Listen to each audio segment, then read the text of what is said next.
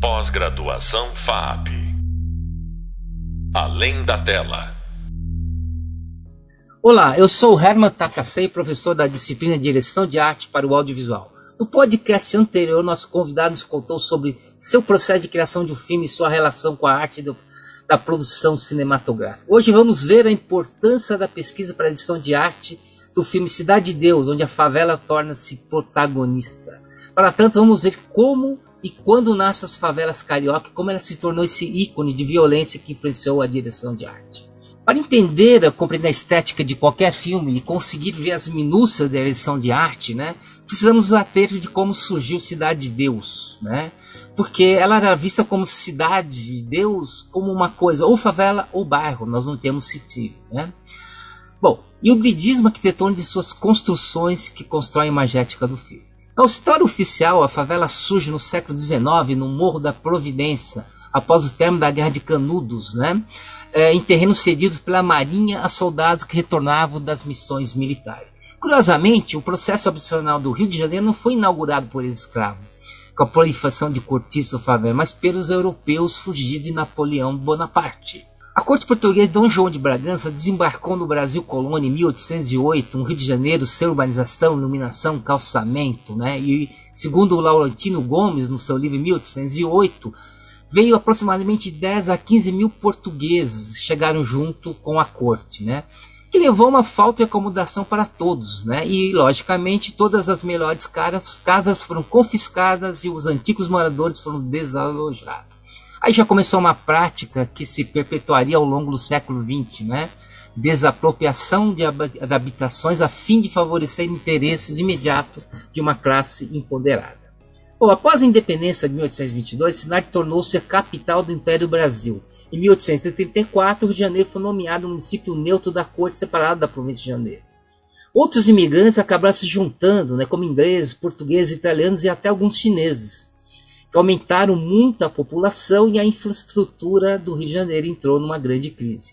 Assim, o Morro de Castelo, um dos pontos da fundação da cidade no século XVI, que se tornou o abrigo da marginalidade no século XIX, passou a receber moradores que haviam sido despejados ou imigrados em moradias precárias construídas na encosta do morro. Em 1891, a Constituição Republicana do Brasil transformou o Rio de Janeiro em Distrito Federal. E segundo Lissa do Prado Valadares, que é pioneira no estudo sobre favelas carioca, a primeira favela carioca de fato surgiu em um aglomerado de casas precárias no Morro de Santo Antônio em 1893. Né? Segundo documentos da época, no Morro Santo Antônio já existiu 41 barracos e foi lá que os soldados que voltaram da Guerra de Canudos, né, construíram suas moradias. Eles foram de certa forma enganados, né, porque eles eles haviam a promessa, né, que não foi cumprida, se eles voltassem vitoriosos ganhariam as moradias, né? Bom, o que foi conhecido como favela, na verdade, foi a expansão do Morro de Santo Antônio com o morro ao lado, que ficou conhecido como Morro da Favela devido à lembrança que eles tinham de Canudos, né, onde existia uma planta chamada favela. E só mais tarde foi dado o nome de Morro da Providência, e onde que no final das coisas os soldados ou ex, que eram ex-escravos que retornaram da guerra de Canudos acabaram sendo autorizados a construir suas casas, né?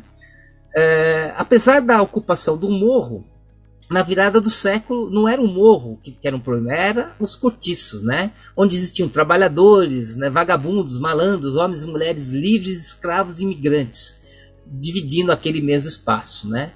E uma nova imagem do Rio de Janeiro foi planejada então pelo então prefeito Pereira Pasto, né, que governou de 1902 a 1906, e queria dar ao Brasil característica mais moderna, queria fugir da visão de atraso de país escravocrata. Resolveu acabar com esses locais, né, que eram os cortiços, mas deixando que essas pessoas mudassem para os morros, né, e deixou lá sem nenhum problema.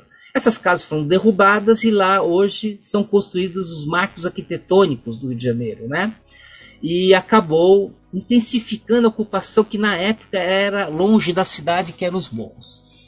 E assim foi que a favela prosperou no morro no século XIX, e o nome favela remeteu a, de modo genérico a qualquer ocupação de colinas com barrancos e casebres, e junto né, a marca de um local de grande via, violência e muito insalubre.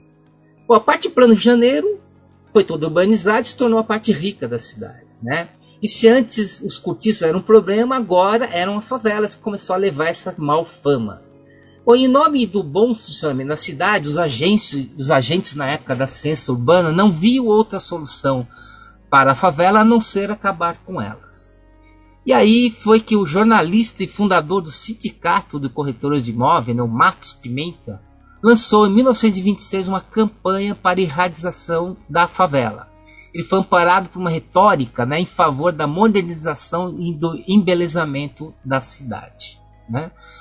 No mesmo ano, Matos Pimenta e o prefeito Antônio Prado Júnior, através do Departamento Nacional de Saúde Pública, conseguiram proibir a construção de novos barracos e lançaram uma proposta de construção de casas populares para o proletariado, né, como asilos e colônias, inclusive para inválidos. Né.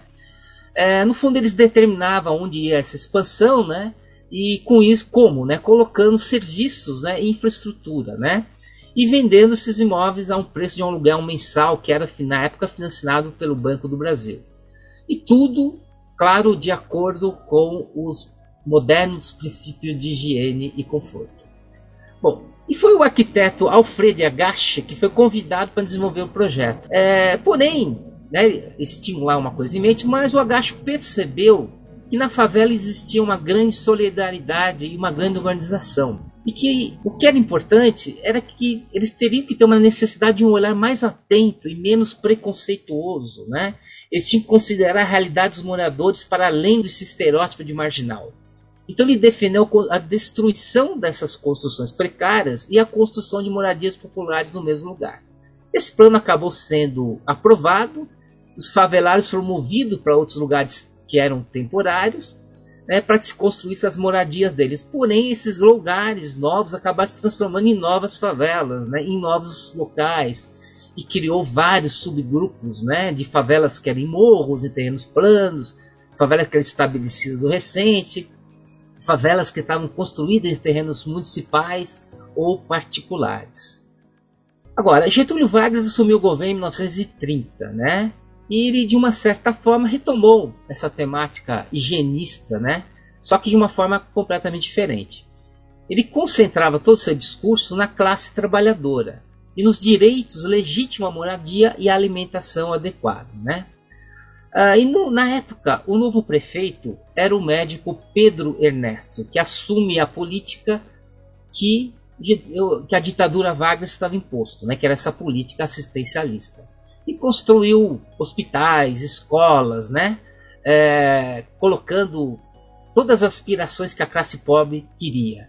E ao mesmo tempo ele acabou distribuindo subvenções às escolas de samba, né? E começou a arbitrar, né? Onde essas instalações de serviços iriam acontecer e colocar também algumas instalações de serviços públicos no morro, né? Como forma política. Bom, mas a população dessas áreas sempre aumentando muito, né? E acabou criando uma grande divisão entre as áreas baixas, que eram lá o povo favorecido, rico, e as áreas altas, que eram os morros, né, pobres, né, que eram os pobres lá, os favelados. Embora os espaços entre pobres e ricos acabaram sendo muito diferentes, né, porque um em cima, outro embaixo, em situações muito precárias e outros não, né, a distância era muito pequena, né, então os moradores dessas favelas eles estavam muito integrados à vida urbana, né, é, e onde, obviamente, o mercado de trabalho deles existia. E era lá que eles sobreviviam. Né? E apesar dessa diversidade, né, diversidade desses moradores do morro, mesmo assim a favela ainda era vista como um problema a ser resolvido. Tá. Em 1964, o golpe militar torna obrigatória a mudança dos favelados morro para os conjuntos habitacionais que já existiam desde a época do Carlos Lacerda, que começou a criar isso nos anos 60. Né? Segundo consta, foram removidas 80 favelas, né? E dentre essas favelas, o conjunto habitacional Cidade de Deus, né? Que foi construída, desculpe, não, não foi, foi removida e o conjunto habitacional Cidade de Deus nasceu dessa, é, dessa, desse conjunto de Carlos Lacerda. Agora, na mesma época, havia a questão da Revolução Cubana, né? E o presidente Kennedy, na época dos Estados Unidos, ele lançou uma, uma um processo todo para alinhavar, né, para alinhar os países da sul-americanos com os Estados Unidos. Chamava US Alliance of Progress, né, de 1961. Ele visava criar essas alianças com a América Latina e combater a ameaça comunista que estava impregnando a ideologia de processos tecnológicos e uma vida americanizada e capitalista. Era isso que ele queria que criasse, né? Então o governo Carlos Lacerda, vendo tudo isso, aproveitou dessa situação, né, porque ele queria ser reeleito, e fez do Rio de Janeiro o grande foco desse projeto americano no Brasil que promoveu um símbolo capitalista, né? impregnou esse símbolo em toda a população, que é o símbolo da casa própria. Assim nasce Cidade de Deus, né? que era um bairro planejado dos moldes americanos sobre uma região de matas e mangue, distante, quase desconhecida né? na época, que hoje já está no centro. O projeto inicial foi desenhado por Giuseppe eh, Badolato, né? que ele é um urbanista, né? e dentro disso ele criou uma, um bairro com urbanismo e com casas de diferentes tama tamanhos, com diferentes possibilidades de ampliação já presente no projeto, né? com centros de convivências e prédios até. Né? Então, um projeto que tinha grandes inovações, como tijolos vazados, o famoso Cobogó, né? que foi pensado tanto para ventilação quanto para iluminação, né? E, que no, e que no filme Cidade de Deus aparece, dando umas texturas né? e uma, um olhar ali diferenciado. Mas o que foi entregue na realidade foi uma área sem nenhum lazer, sem vegetação, com residências pequeníssimas, né, sem nenhum conforto familiar, né, eram praticamente 28 metros quadrados, com apenas um quarto. Imagina com aquelas famílias muito grandes que vinham para lá, né? É, e que demonstram né, que não cabia nada, que tanto que no filme você vê os móveis na rua, nas portas, né, porque não tinha onde fiar os móveis que eles tinham anteriormente. Né? Uh, e obviamente isso foi feito para que conseguisse construir um número maior para dar isso como uma questão política. Né? O panfleto da venda já era muito atrativo, né? e a vontade política de acabar com essas favelas é gigante, né? com todas as favelas. Além disso, a, o governo, claro, aplicou muita violência para retirar os favelados. E além de toda essa questão, havia ainda uma precariedade na construção né, que sofria com as chuvas. Né? E em 1966 houve uma grande enchente que levou os favelados a saírem e, terem, se mudarem, né? E acabaram indo para a Cidade de Deus, é o que aparece no filme. E também eles não só mudaram por necessidade, mas também foram muito seduzidos pela questão né, do apelo da casa própria e da moradia dita normal, né? E que culminou no maior complexo habitacional do Brasil na época, Coab Carioca, que é onde parte toda a nossa história, né? Se antes as favelas era, eles tinham aproximação com o centro da cidade, né? agora não tinha mais. Eles perderam essa facilidade, o trabalho, perderam todas essas questões. Né? É, essa mudança levou a muitas perdas em relações sociais uhum. é, e com isso criou muita desconfiança e acabou com a solidariedade que existia antes. Né? Bom, mesmo anteriormente, né, apesar de estar na favela e não era havia uma irregularidade fiscal, mas eles tinham umas áreas demarcadas, né? E tinha uma economia pulsante, né? E tinham códigos particulares que faziam tudo funcionar. O Novo Espaço não tinha mais nada disso, né? Eles, o único benefício que eles tinham eram os serviços de água e luz, que logo que mudaram não existia ainda, mas que depois, quando começou a funcionar, eles eram taxados, tinham que pagar por isso, né? É, e no filme aparece as instalações de poste, né, para demonstrar esse processo aí, né? E mostra também né, as ruas como era, que era de chão de terra, era árido, era tudo muito artificial, não havia transporte público, né? E houve ali uma grande segregação, uma marginalização. Além disso, né, esses projetos foram adquirindo novas áreas, né, que é mostraram no filme com linhas de desmatamento, né, muito grande, né, e ali era um, onde haveria a, a, a, os novos moradores, né? Bom, de qualquer maneira, também surgiram novos moradores, né, que foram construindo não dentro, eles não entraram dentro do bairro em si, mas foram construindo um entorno, né, é, que acabaram virando outras novas favelas, né, que de uma certa forma o governo fez pouco caso, né, negligenciou, né, isso foi crescendo e foi dando uma, um sufocamento ao bairro, né, e a, a violência e o tráfico de droga começou a entrar forte. Bom, a degradação social e física iam além das favelas que circulavam o, o, o bairro, né? A, a dentro do próprio bairro começou a ter uma série de questões híbridas, né? Criando puxadinhos, né, com novos cômodos, porque afinal de contas era uma necessidade que eles precisavam, eles não tinham, né, como abrigar a família, era uma necessidade emergente, né? E as ruas foram se apertando, foram se juntando um imóvel a outro e construindo espaços onde antes eram privados e tudo foi se misturando e criando comércio, quiosques, ruas e tudo mais, tudo que vai funcionando num bairro, como igrejas, né? E assim por diante, né? Então aquela proposta inicial acaba perdendo para uma estética que a gente pode dizer como sendo uma estética popular. Essas ampliações acabaram por ser de forma original pelos moradores em escala muito maior, que levou a uma nova forma híbrida que vemos até hoje. Tá? E as leis, então, passam a não obedecer às leis vigentes do país, né? porque o tráfico e a violência se tornou dominante, as vendas de drogas na rua, né? nesses espaços todos, Uh, e o domínio todo acaba sendo dos traficantes. Né? Bom, concomitante, o Rio de Janeiro vai crescendo e vai, vai no sentido oeste e chega à Cidade de Deus. Então a Cidade de Deus passa de uma área rural, passa a ser uma área central. Né? E isso piora muito a situação, porque aí lá se torna o local de drogas e armas. Né? E tudo isso é visto na estética do filme, né? principalmente na segunda parte. Né? Então toda essa construção imagética do filme foi feita dentro dessa história dessa comunidade, né? com relação a essa arquitetura híbrida, original, esses moradores, esses bandidos. Isso tudo foi se transformando. Né? É, o importante é perceber que essa pesquisa buscou fatos né, que tinham a ver com tudo isso, né? e foi dado uma grande importância a esse tipo de, de construção imagética. Né? A pesquisa buscou fotografias antigas, jornais, né? e foi obedecendo tudo onde fosse tivesse essa cara de fato. Né? Então o filme se passa inicialmente nos anos 60, né, com aquele início do bairro, como nós falamos, depois vai pular já nos anos 2001, já nesse lugar totalmente brisado, confuso, que é a cara que nós entendemos, né, em termos de ícone, daquilo que é uma favela hoje em dia. Né? É, essa parte foi filmada não, não na Cidade de Deus, porque não, não, não caberia, né, porque já houve grandes mudanças, mas num outro bairro que chamava Nova Sepetiba, porque era muito mais perto ainda daquilo que era nos anos 60, né?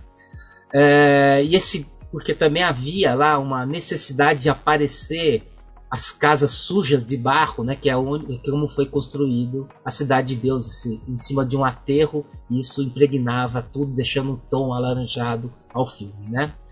Uh, e bom, o filme em si, né, coloca todas essas dicotomias né, da cidade de Deus, né, que hoje é vista como favela, mas que nasceu como bairro. Né? Então essa questão toda aparece muito forte. Né?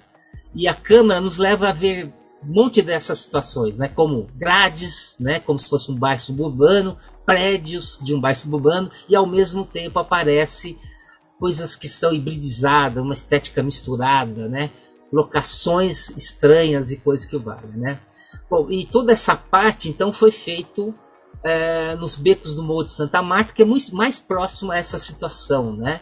É, e, e a outra parte foi feita, né, como eu disse, no bairro de Sepetiba, né? Que ali era onde construiu-se é, a, a, partir de um manejo né, da, da direção de arte, construiu-se o bairro como inicialmente ele foi constituído. Mas a grande realidade é essa passagem né, daquilo que era um bairro com uma conotação completamente ligada a, a uma, um bairro todo organizado urbano, né, que em teoria seria o projeto em si, e passa a ser completamente uma mistura híbrida de, de, misturada que é o ícone que nós pensamos hoje de uma favela, né? Então tudo isso vai se dando e aí a gente pergunta novamente: Cidade de Deus, afinal, é uma favela ou é um bairro? Não se sabe muito bem.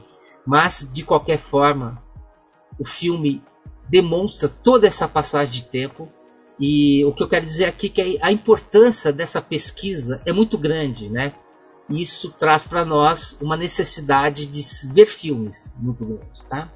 Bom, hoje então nós vimos como a favelação do Morro Caraca se deu e como que nós conseguimos contextualizar a cidade de Deus, né? E poder analisar essa direção de arte, né? E como isso direcionou a arte do filme todo, né?